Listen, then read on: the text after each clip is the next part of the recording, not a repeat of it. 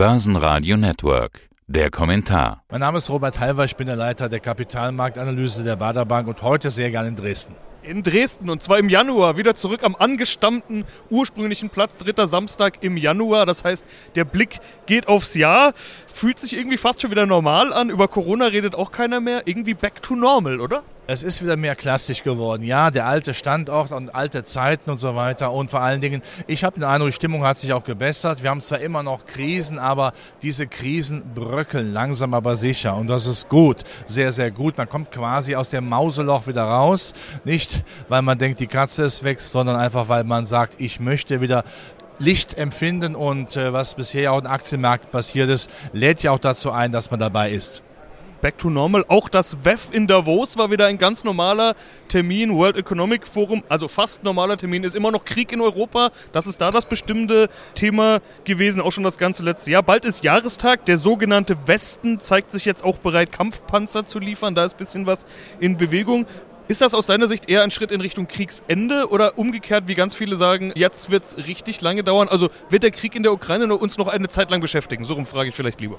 Der Krieg wird noch lange dauern, allein schon, weil die Amerikaner das wollen. Die Amerikaner wollen, dass die Russen ausbluten. Die wollen sich die Finger nicht besonders schmutzig machen, aber sie sollen sich ausbluten. Äh, Amerika will, dass eine Weltmacht verschwindet. Das muss man so klar und deutlich sagen. Natürlich muss man auch sehr klar erkennen, ich bin der Meinung, definitiv, wenn Putin ein Land wie die Ukraine angreift, dann muss man dagegenhalten. Ich weiß natürlich, man hat nach der Grenzöffnung 89, 90, nach dem Fall des Warschauer Paktes entsetzliche Fehler gemacht, auch die Amerikaner. Man hat Russland viel zu wenig eingebunden und man hat Russland auch im Grunde genommen behandelt wie ein Stiefkind. Das war natürlich falsch.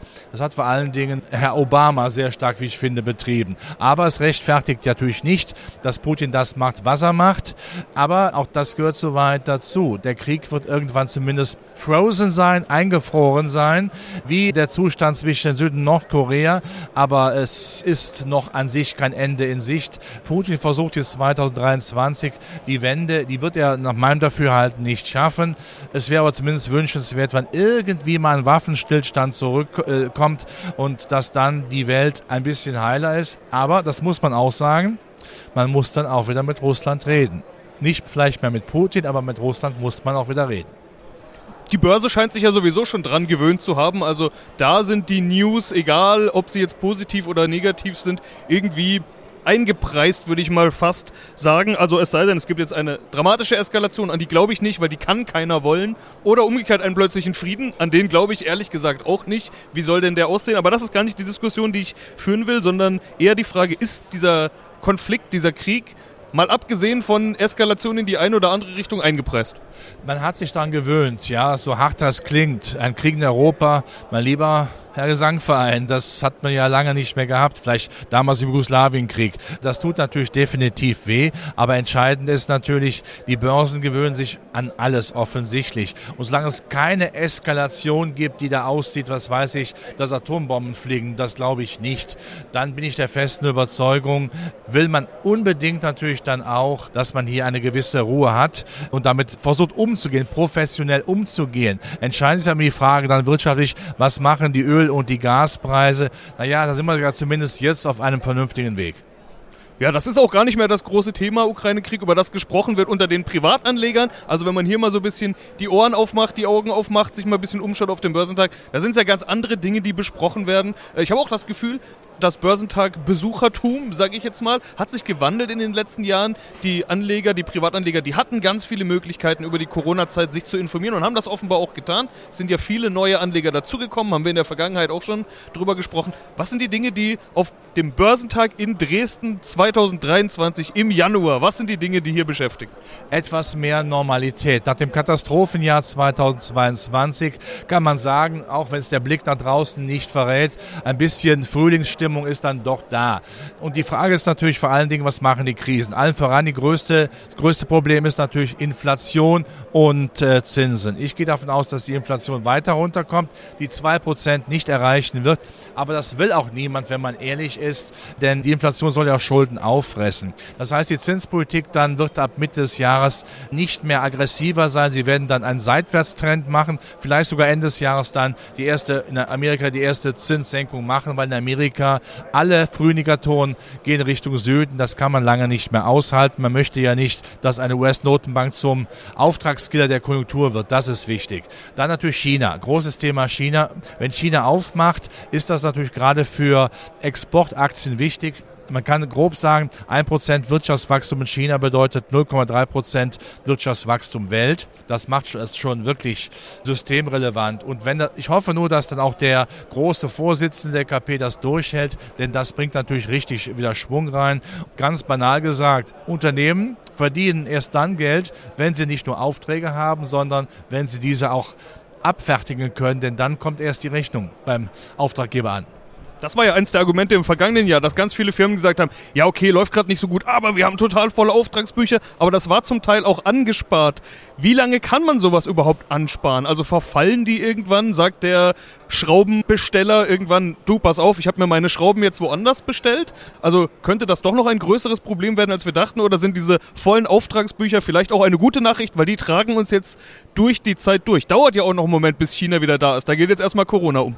Es gibt auch Stornos natürlich von Aufträgen, ganz klar, aber man braucht ja, man weiß ja, wenn die Weltkultur wieder anspringt, wenn also auch Mitte des Jahres dann die Stimmung in Amerika wieder besser wird konjunkturell, ist auch sehr wichtig für die Weltkultur und, und China natürlich aufmacht. Ich habe den Eindruck in puncto China, man strebt in gewissem Maß die Herdenimmunität an. So, das bedeutet, ganz banal gerechnet, wenn sich 40 Millionen Chinesen jeden Tag infizieren, was man so in dunklen Kanälen hört, dann ist das der Fall. Dann bräuchte man ja eigentlich nur 40 Tage, um durch zu sein.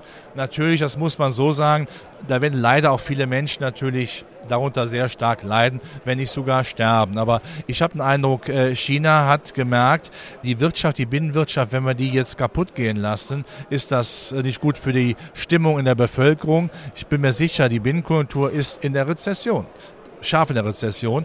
Der Immobilienmarkt, der liegt daneben, daneben und das ist ja die Hauptquelle des Wohlstands auch der Chinesen. Also da musste man jetzt was machen und da wird man leider eben, das hätte man früher haben können, leider eben auch medizinische, eine gewisse medizinische Notlage in Kauf nehmen. Aber China wird offen bleiben. Auch bei uns hat sich was getan in Deutschland, weil vielleicht werden wir ja doch alle Aktionäre. Hashtag Generationenkapital nennt das Bundesfinanzminister Christian Lindner. Natürlich mit Hashtag keine gesellschaftliche Debatte heutzutage mehr ohne Hashtag. Wie findest du dieses Konzept? Mir wäre es lieb, wenn die Bundesregierung grundsätzlich sagt, wir lassen mehr Volkskapitalismus zu. Das ist ganz entscheidend. Bitte nicht nur mit 10 Milliarden, da muss mehr kommen. Man muss so machen wie in Schweden, aus dem Steuerbrutto ansparen und später bei Verzehr ist es auch steuerfrei. Alles andere ist nur Pillepalle auf Deutsch gesagt, ist nur der Versuch, das Beinchen zu heben, aber nicht machen zu können. Über dem letzten Interview mit dir stand die Überschrift Aus Wohlstand für alle wird weniger für alle. Dabei bleibt es dann sozusagen noch? Ja, wir haben nach wie vor durchaus politische Kräfte, die durchaus einen Sinn darin sehen, in Anführungszeichen, wenn eine Wirtschaft nicht mehr so stark wächst, weil dann die Umwelt weniger belastet wird. Heißt natürlich auch dann weniger Wohlstand. Klar, eine Wirtschaft muss wachsen, denn nur eine wachsende Volkswirtschaft bringt ja auch Erträge, um auch in Innovation zu investieren. Wichtiger wäre es zu sagen, nein, neues, neuen Wohlstand wagen, indem man eben den Klimaschutz Klimaschutz nicht ideologisch betrachtet, sondern eben auch als Quelle des Wohlstands. Da machen wir aber viel zu wenig, wenn man sieht, wie schwer es ist, eine Wärmepumpe zu bekommen, Windräder aufgestellt werden. Und wenn man immer noch dann der Meinung ist, man müsste CO2-fremde oder nicht vorhandene Aus Emissionen bei Atomkraft nicht nutzen, ja, dann muss man sehr klar sagen, hier hat die Wirtschaftspolitik versagt und sie wird weiter versagen. Denn auch wenn wir uns im Augenblick auf die Schulter klopfen und sagen, die Speicher sind gefüllt, von Preisen sind wir immer noch deutlich teurer vom Strom Gas als Amerika. Das heißt, die Industrie hat nach wie vor, die deutsche Industrie, Gelüste nach Amerika zu gehen, weil ja auch die Arbeitskosten niedriger sind, die Steuern, die Netzinfrastruktur ist besser. Also das wird ein harter Ritt. Da bin ich der Meinung, der eine andere in Deutschland in der Politik ist ein Auftragskiller für die deutsche Wirtschaft und damit für den Wohlstand. Jetzt klang aber am Eingang des Interviews alles eigentlich noch recht optimistisch und jetzt doch nicht so. So ähnlich sah es im DAX ja auch aus. Erst optimistisch und dann doch nicht so. Wir hatten diesen, dieses Zucken. Am Anfang hat man gedacht, jetzt wird durchgewandert bis zum Allzeithoch. Jetzt stecken wir in den letzten Tagen so ein kleines bisschen fest. Was wird das für ein Aktienjahr aus deiner Sicht? Ich habe ja gerade versucht, anhand der ersten paar Tage irgendwie das Jahr zu beschreiben. So einfach ist es natürlich nicht. Nein, ich bin schon positiv. Man muss immer eins äh, sich klar vor Augen führen. Man darf nicht die Welt mit der deutschen Wirtschaft Wirtschaftsbrille oder dieser politi politischen Brille sehen. Und die Unternehmen, die wir ja haben, die ja börsennotiert sind, die werden ja immer internationaler. Das sind ja nicht nur die Großkonzerne, es sind ja auch die kleinen Konzerne, die immer stärker auch weltweit investieren und dort produzieren. Das heißt, ihnen kann immer mehr die deutsche oder europäische Politik, die auch durchaus einen quasi sozialistischen, planwirtschaftlichen Anschein macht, immer mehr verlassen. Und das ist entscheidend. Solange die Firmen aber in Deutschland notiert sind, sind es deutsche Firmen wie schön wäre es, wenn man nicht nur tolle Unternehmen hätte, die weltweit tätig sind, sondern dass diese Unternehmen auch sagen, wir müssen unbedingt in Deutschland weiter investieren und damit Arbeitsplätze schaffen. Aber das ist eben die Aufgabe der Wirtschaftspolitik. Aber Weltwirtschaftswachstum ist den Unternehmen egal, weil sie weltweit produzieren können. Das ist auch der Grund, warum sehr viele Unternehmen entspannt sind. Die können ja immer sagen, wenn mir das hier nicht passt, gehe ich woanders hin. Auch andere Länder haben schöne Standorte. Ja, wenn was hier nicht passt, gehe ich anders hin. Da sind wir schon beim Thema Linde. Die wollen nicht mal mehr eine deutsche Firma sein. Die sind nicht mal mehr eine DAX-Firma. Die gehen jetzt an die Wall Street. Wie schmerzhaft ist das? Das ist schmerzhaft. Linde gehört für mich zu den Industrieperlen, die wir eben seit vielen Jahrzehnten, Jahrhunderten muss man ja mittlerweile sagen. Das ist schade, wenn so ein Wert äh, nicht mehr bereit ist, auch in Deutschland notiert zu sein. Man kann es ja auch für Biontech äh, sagen. Die gehen dann woanders hin, äh, Wall Street oder Nasdaq, weil sie da mehr erfahren haben. Und der DAX sollte nicht irgendwann Auffangbecken für irgendwelche deutsche Pizzaschnelldienste sein. Ja, Rheinmetall soll ja angeblich wieder aufsteigen. Äh, Rheinmetall soll nachfolgen, zumindest wird das jetzt so spekuliert. Ich habe jetzt gar nicht gesehen, ob es da schon eine offizielle Meldung gibt. Wäre aber auch eine Story des letzten Jahres. Plötzlich wollte jeder Rüstung, plötzlich wollte jeder Öl und Gas. Die Sachen, die eigentlich die Jahre davor gar nicht mehr angefasst wurden. Plötzlich war das alles wieder in Ordnung. Ich will jetzt gar nicht diese moralische Debatte oder sowas führen, sondern eher auch mit Blick aufs Jahr könnte das eigentlich dabei bleiben? Ich habe jetzt schon beides gehört. Es hieß, was so gut gelaufen ist, kann so nicht weiterlaufen. Ich habe aber umgekehrt auch gehört, was spricht denn dagegen, dass sowohl Rüstung als auch Öl und Gas weiterläuft?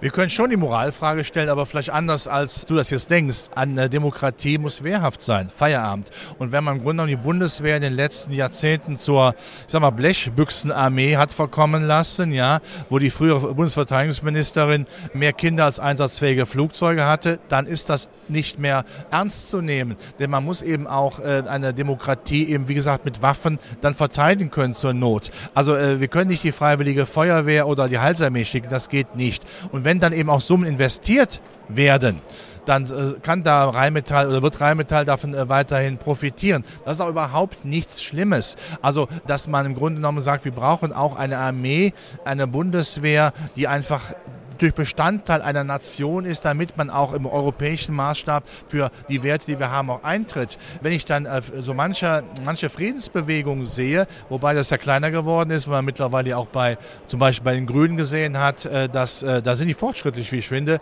dass man gesehen hat, dass auch Abschreckung wichtig ist. Und die Abschreckung hat uns, das sage ich auch sehr deutlich, nach dem Zweiten Weltkrieg jahrzehntelang lang den Frieden, den, den Frieden äh, gesichert. Ich denke, ein Putin hätte, wenn die die europäischen Armeen stark aufgestellt wären, sich zweimal überlegt, ob er denn am 24. Februar 2022 die Ukraine angegriffen hätte. Ja, und da sind wir beim zweiten Punkt, nämlich den Rohstoffen, die sehr gut gelaufen sind. Öl und Gas war wieder sehr gefragt. Jetzt sind sowohl die Ölpreise als auch vor allen Dingen die Gaspreise runtergegangen. Wie wird sich das entwickeln, wenn China wieder öffnet? Die haben auch jede Menge Energiedurst. Das dürfte ja eher dafür sorgen, dass die Preise wieder steigen. Ein Argument dafür, dass Rohstoffe, Öl und Gas weiterlaufen können. Ja, ich bin der festen Überzeugung, wenn man das börsentechnisch sieht, äh, dass Gas oder auch Ölwerte weiter eine Zukunft haben. Wir brauchen mehr Energie.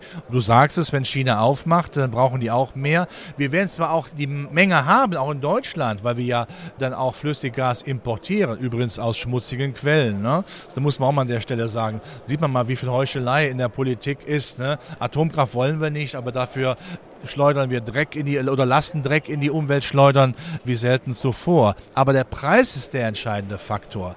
Wenn man mit Geld winkt und genügend Geld auf dem Tisch legt, bekomme ich alles, was ich haben möchte. Nur die Preise sind dann irgendwann für die Industrie für die Haushalte sowieso dann nur noch schwer zu steigern. Ist ja schön, dass der Preis jetzt runtergekommen ist, aber wir sind immer noch deutlich höher als das, was wir lange vor der Ukraine-Krise hatten. Und wenn Strom teurer wird, äh, dann ist eben der Industriestandort gefährdet, weil an Energie kommt keiner vorbei. E-Mobilität oder Wärmepumpen, das soll ja erst, äh, eine, ein, groß, soll erst ein großes Rad gedreht werden.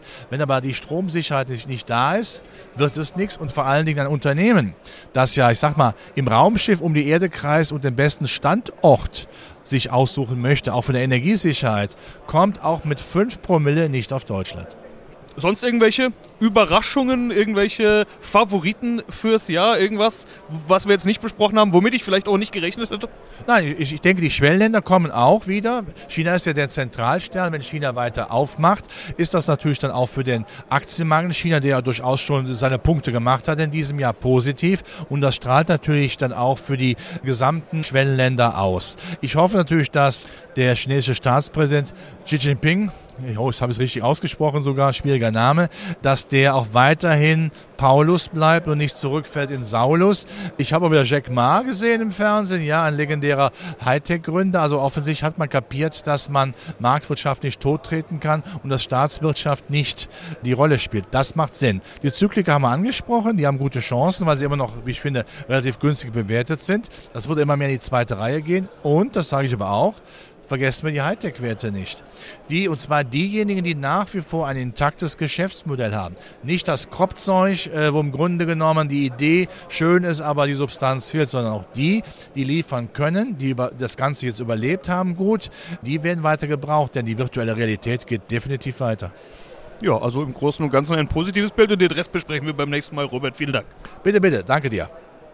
Das Börsenradio Nummer 1. Börsenradio Network AG. Hat Ihnen dieser Podcast der Wiener Börse gefallen? Dann lassen Sie es uns doch wissen und bewerten Sie unseren Podcast mit vollen fünf Sternen. Vielen Dank und bis zum nächsten Podcast. Alles rund um Börse.